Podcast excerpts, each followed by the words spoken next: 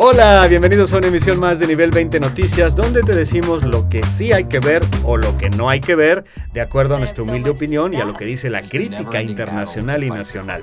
Hola, Marien. ¿Cómo estás, Horacio? Pues otra vez empezamos con un no. ¿Por qué tan negativa ya, ya para empezar? A ver. Bueno, a ver, de entrada te quiero decir que Netflix lo volvió a hacer y pegó otra vez con tubo con un super hit que se llama, y que todo el mundo ya conoce, A Ordenar con Maricondo esta gurú del orden japonesita, que bueno, ya era súper conocida por sus tutoriales en YouTube y su libro La magia del orden, que bueno, de entrada está entre los cinco primeros en la lista de libros más vendidos de Amazon. ella lo que hace es una especie como de Feng Shui, diagonal, decoración o algo así. Más que decoración, es Feng Shui con este tema del minimalismo que también está muy de moda.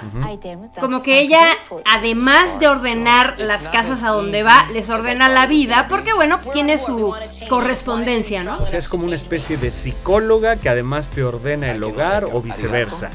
Te voy a decir lo que dice un artículo del país. El sistema de condo es too much. Para tener una casa mínimamente decente, no es necesario despedirse con la mano en el corazón de una camiseta vieja o dar golpecitos a los libros para que se despierten antes de ordenarlos. Bueno, pero, pues, o sea, de entrada no, suena tan mal la premisa, digo, no es una cosa que a mí me encantaría ver, pero ¿por qué dices que no hay que verlo? Porque es un no para nosotros. Tiene un temita ahí medio cursi, aburrido, pero bueno, que vaya que, que toca a la gente porque pues, somos una bola de caóticos. ¿Cómo desprenderte de los objetos que en teoría son importantes para ti, con los que tienes eh, ataduras, con los que tienes apegos. Ella te, eh, te ayuda a liberarte de estas cosas para que de esa manera la energía, por así decirlo, fluya mejor en tu hogar.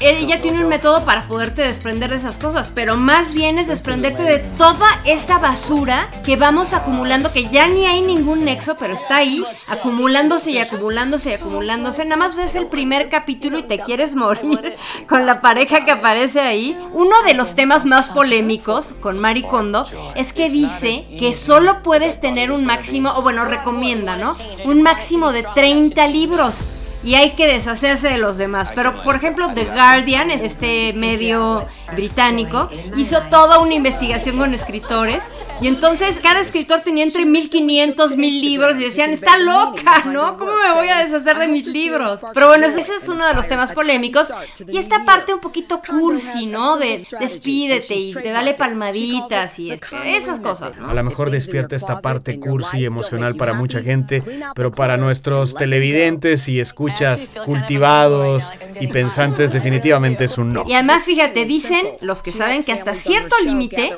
el desorden estimula la creatividad, así que bueno, ni tanto que queme al santo, ni tanto que no lo alumbre.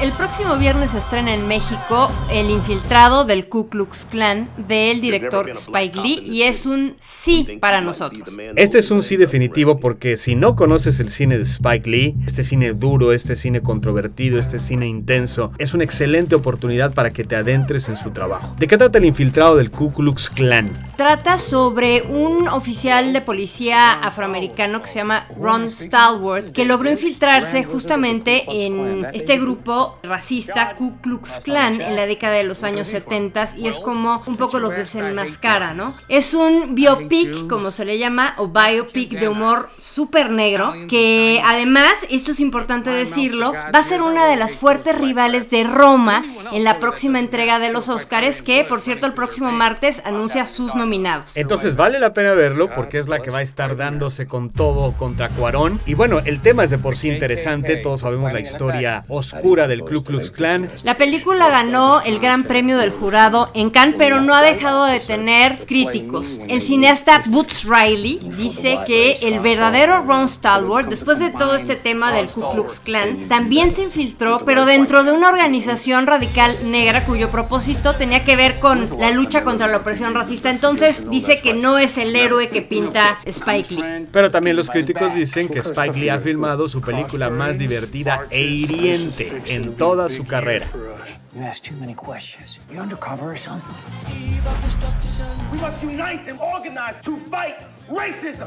Pues muchas gracias por habernos escuchado y acompañado en Nivel 20 Noticias. Suscríbanse a nuestro canal de YouTube y denos like y si les gusta, compártanos. También estamos en iTunes. Pueden escuchar el podcast y descargarlo ahí. Y si nos dan un buen review, se los vamos a agradecer muchísimo.